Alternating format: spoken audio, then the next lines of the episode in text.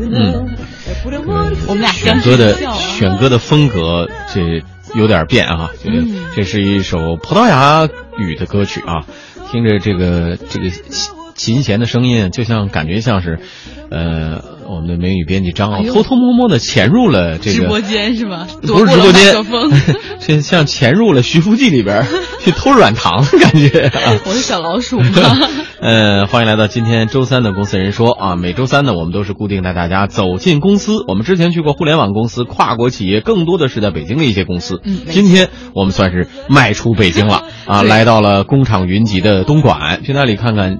工厂里的情况，而且呢，下午呢，我知道有很多的公司朋友啊，尤其是，啊，女性公司职员都有这个茶歇的习惯，到这个时候不吃点东西根本没法对，喝点咖啡啦，来点零食啦，其中我估计有不少都是他们喜欢吃的啊，软糖啦，黑糖话梅啦，酥心糖啦，凤梨酥啦。再像什么萨琪玛呀、巧克力呀、果冻啊 啊，这些应该是大家比较喜欢的吧？对，听着就很馋。然后我刚刚就去了这么一家公司徐福记，然后你就大家就知道我过去了两天都吃成什么样了。消失去哪儿了？回来胖了一圈。对啊，今天我们就带大家去看一看啊，这些生产这些产品，刚才我们提到的这个小食品的公司徐福记到底是怎么样的？今天呢，我带大家来到了有着世界工厂之称的东莞。那在东莞其实是有各种各样的工厂，像电子信息呀、电器机械呀、箱包鞋帽、纺织、那个橡胶造纸各类工厂是一应俱全。那我们现在所在的位置呢，就是东莞的周屋工业区，徐福记就坐落在这儿。徐福记规模也是比较大的，在东莞它有四个厂区和一个物流中心，个大厅里面也有一个他们很大的沙盘。我们现在就来听一下他们的这个副总裁胡家训怎么来介绍他们这四个厂区的。那这个叫做总厂，这个叫做三厂，这个叫五厂，啊，这边叫做新一厂啊。总厂呢，哈，生产的这个这个东西呢，呃，硬糖、软糖、酥心糖、呃，沙琪玛。三厂呢，呃，基本上都是烘焙类的东西，包馅酥啦、饼干啦这些东西。啊，五厂这边有呃有果冻啊，有这个巧克力，它也有饼干，也有这个沙琪玛。啊，新一厂呢刚刚完成啊，呃，车间什么正在这个部件当中。那为什么叫做总厂以外，为什么叫做一三五哈？尤其这个叫新一厂啊。那徐福记其实在一九九二年，呃，决定建厂发展的时候呢，实际上呢，啊，不是在这些厂区里面，是在另外一个地方，啊，大约两公里啊的这这一个地方。啊，那为了纪念那个徐福记发迹的那个那个厂，那所以呢，这个叫做新一厂啊，纪念那个。那为什么这个叫三厂，这叫五厂呢？啊，这个三厂是因为当初开始发展的时候比较保守，不敢一下就买一大块地啊，就大刀阔斧来生产。所以那个时候呢，先是啊一块一块地这样子买起来的。所以最后呢，二三厂最后合并起来放在一个地方，就叫三厂。五厂再下来应该是四厂，但四厂这个这个数字呢，不管是在广东人这边也好了，或者台湾人也好，这个不是很好听的数字，大家避免它跳过去，所以叫五厂啊，是这样来的。东莞的工厂很多，那工人也是稀缺资源，所以除了工资不能低之外，工厂还要提供免费的住宿，才能留得住员工。那徐福记的厂区内就有一大片宿舍。东莞呢，早已经不是一个劳工能够提供的一个一个地点啊，所以劳工包括职员啊，都是从外面来的。我们这四个厂区呢。啊，刚刚讲淡季的时候有七八千人，旺季的时候会到一万一去啊，一万一、一万二，其他大家都从外地来的啊，湖南北啊，这个呃四川这边呃最多啊，然后有一些江西、安徽、河南啊这这边过来的这样的，那还有一些呃干部，包括自己要从台湾过来的啊这样，所以我们必须呢提供给大家。一个好的生活条件，照顾大家。在总厂这边呢，是我们的这个职员还有职工的一些宿舍。呃，职员的宿舍呢，甚至于还有一些家庭房。有些人来这个地方结婚生子啊，有些决定把家人带来的，我们有两室一厅，有厨房可以自自己这个的，还有儿童活动的这个区域啦，哈，这些啊，把大家唯有把大家生活照顾好了，他才能够安心啊，持续的在工厂来工作。那这个区域呢？这个区域早期是招待所，还有少数这个台干那个时候这个来的时候这个住的地方。后来扩建以后呢，就呃所有的处长、经理级的啊，他要申请在这边方便的话啊，都可以在这个地方。我们总裁呢自己呢就住在这个里面啊。九二年的时候啊，来自台湾的徐家四兄弟到东莞创办了徐福记。那这是一家典型的家族企业。尽管两年前呢，它是被雀巢收购了百分之六十的股权，但是现在管理层中还是有不少高管都姓徐。欢迎来到徐福记的生产呃总厂的这个生产车间啊，这里是三说话的这个小伙子叫徐静，那厂里的人呢都叫他静哥哥。他的 title 呢是总裁特别助理，其实也就是总裁的大公子。我们也看到这个徐家的创业一代还奋战在这个工作一线上，那现在的徐家二代在公司里也是越来越有威望了。少员工啊？不同的车间有不同的人，因为不同的这个生产季节而有不同的员工，所以不一定的。这是我们的车间主管。你好，你好，你好。萨琪玛的车间主管嘉宾，就都有淡旺季之分吗？我们这个产品没有很明显的淡旺季，基本上是个常态的车间。但是最明显的是糖果、巧克力、果冻。巧克力的话，因为它是很容易化嘛，在这么炎热的天气，所以我们是冬天才做。糖果呢，也一般来讲吃糖的这个季节也是过年的，所以它有淡旺季之分。所以到时候你们会，比如到快旺季的时候再现招员工吗？我们的应对方式是我们有一些季节工，他是一般是做农的。他们的淡季就是我们的旺季，我们的旺季是他们的淡季，所以刚好在他们淡季的时候呢，他们可以来帮我们，这个等于是回到徐福记。明白了，明白，这样也不会存在招工难，可能跟这些人也是有固定的一些合作。也有，对，我们也鼓励，也希望他们可以固定的回来。这部分人每年都回来的，像我们车间，每年都有要一大部分的人，来季节工，年前提前回去，年后了，做到八八九月份他们又过来了，因为就是刚刚讲的，特殊讲的。他那边家里农活一忙完了，他就没事了，他就到我们这边来了。他已经很多人来了都认识，我们都认识。一进来就直接回到原车间，岗位上面都有设定一些奖金。他熟练了，手快了，来了他就可能拿到拿到更多的奖金，这样子，他也愿意回到本车间的。是的。嗯。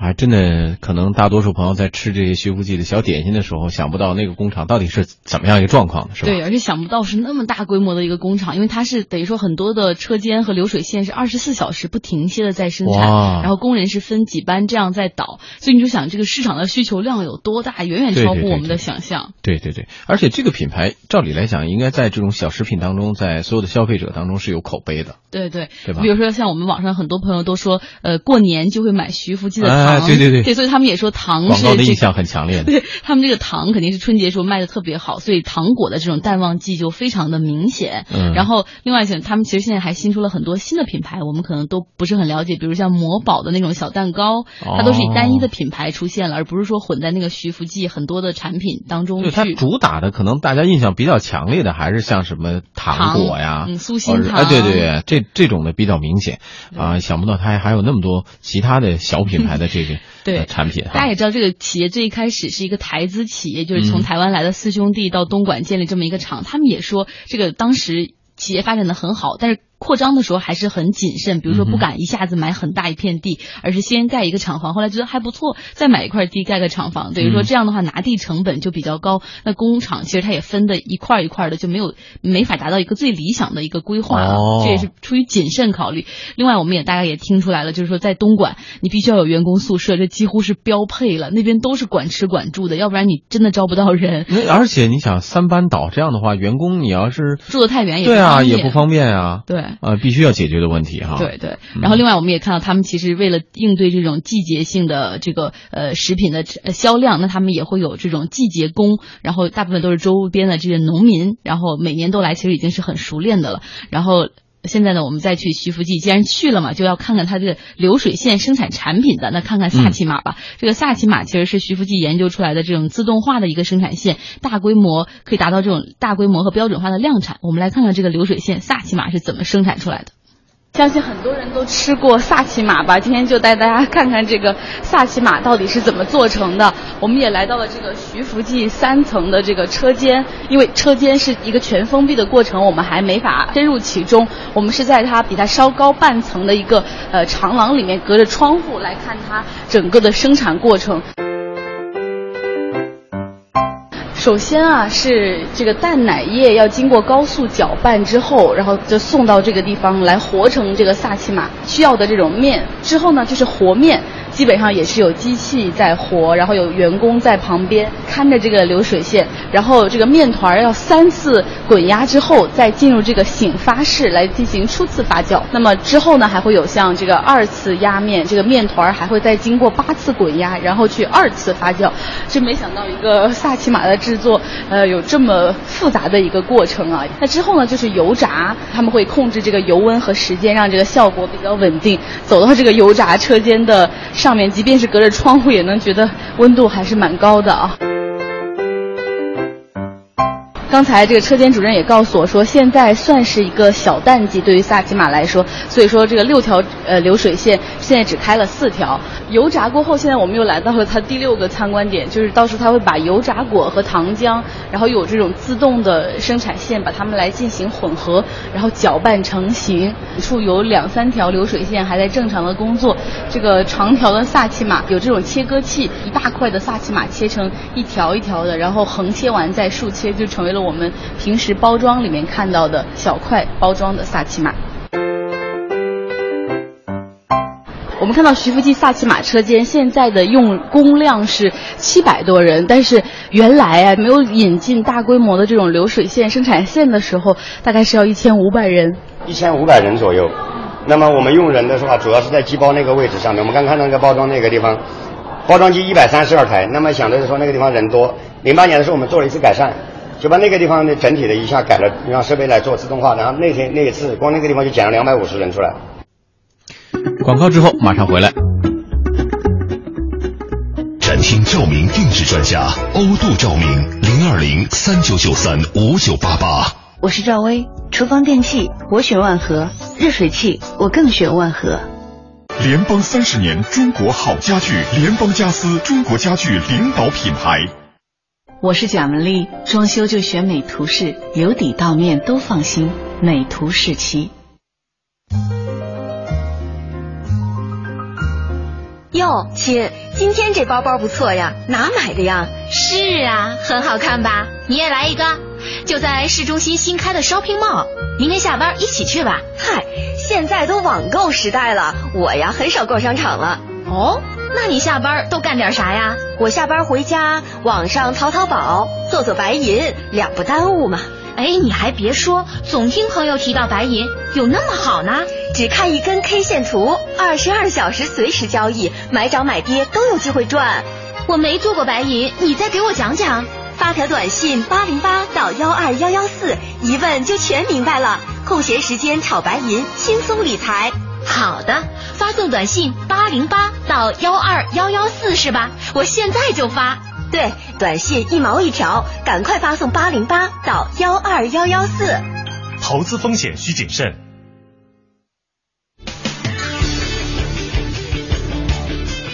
汇聚高大上，提供精准稳。央广交易实况听众俱乐部，打造投资爱好者的第一阵地。独家资讯。个股预警，在线整股，主播互动，不注册不收费。QQ 搜索服务号八零零零六三零三九八零零零六三零三九，点击加入。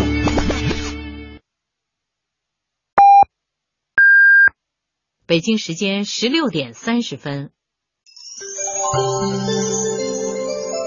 报时中国经济，我是娃哈哈宗庆后。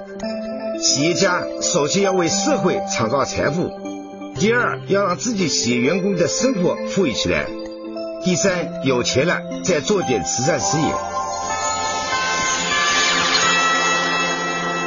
报时中国经济，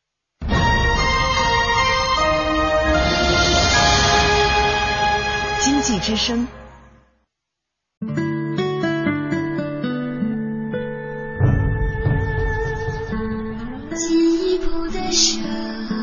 人民广播电台经济之声。商业商业有意思。经济型酒店的经济账。我国经济型酒店品牌数量已近万家，其中如家、锦江之星、七天、格林豪泰等占了百分之七十份额。低廉的价格、便捷的服务吸引了众多旅客，但是他们的利润究竟有多大？数据让你大吃一惊，每间客房每天仅赚五点三二元。而为了让价格更有竞争力，吸引更多消费者，酒店只好把自己的成本一压再压。近年来，多家快捷酒店曾爆出退房不换床单、毛巾擦完马桶擦杯子等丑闻，这不得不让消费者捏了把汗。一味追求价格竞争，难免降低服务质量，损失的却是口碑和品牌，得不偿失啊！经济型酒店可要会算这笔经济账，可别丢了客人，折了生意。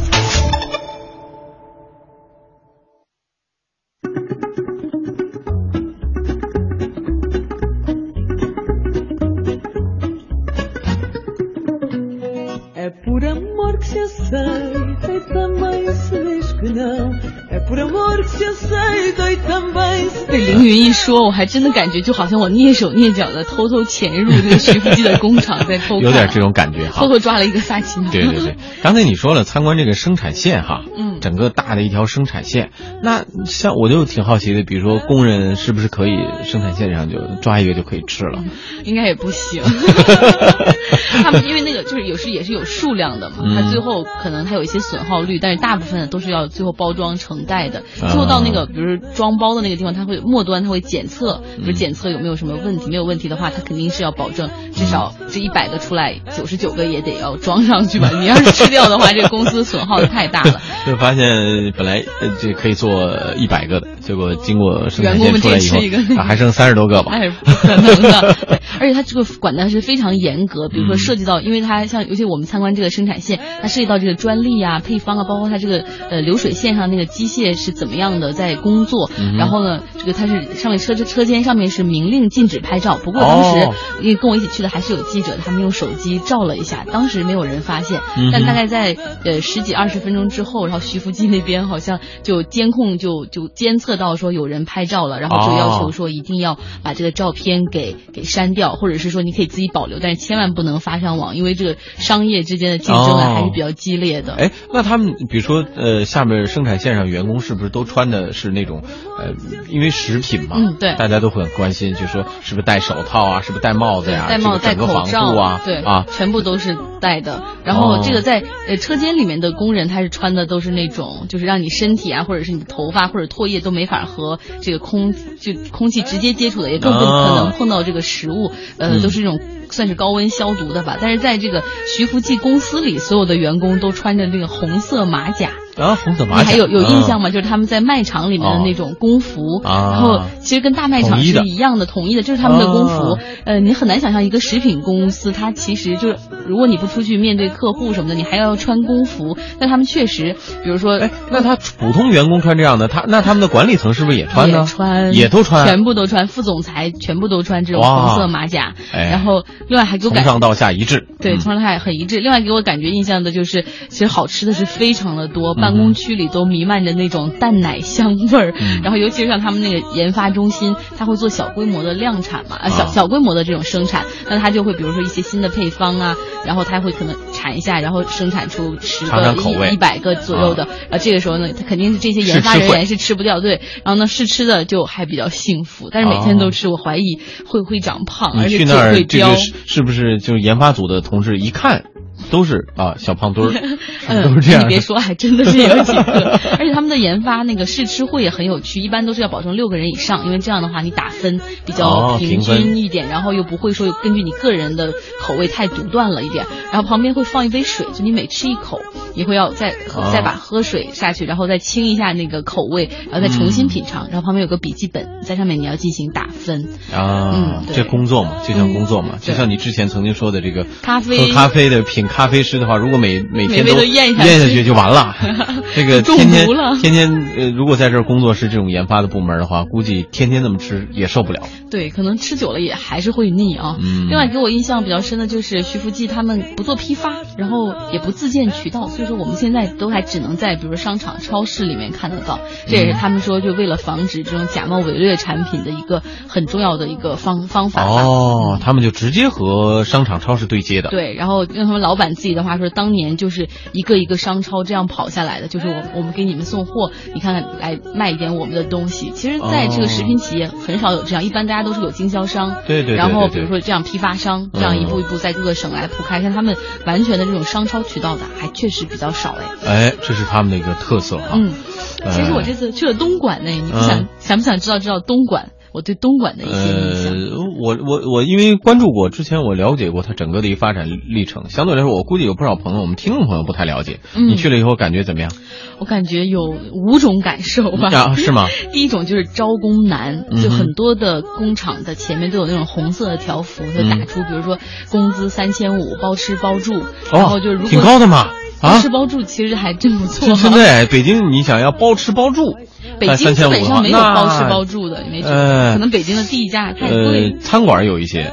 对，嗯也可能只有餐馆这些了哈。然后说，如果你要能介绍老乡来入职成功，你还有额外的奖金来拿。哦另外就是说，我现在感觉东莞并不像当年那么景气，比如说一厂一个厂房就一厂难求，嗯有很多人去那儿开厂。现在可能因为房租也比较贵，然后包括一些有一些制造业的不景气，嗯那么我们看到很多空置的厂房，它打出一些横幅，就是说厂房出租，然后价格可以商量啊什么之类的，这种还是跟前几年有一些不太一样的。那第三个就是说，因为工厂比较多，那为了防止这种员工监守自盗，所以说车辆任何车辆进入这个工厂，哪怕你是自己的私家车，或者是你是老板的车也好，你走出工厂的时候，然后保安都会去查你的后备箱，哇哦。看你有没有比如说私拿货出去。哦，有两块沙琪玛在后备箱里 啊。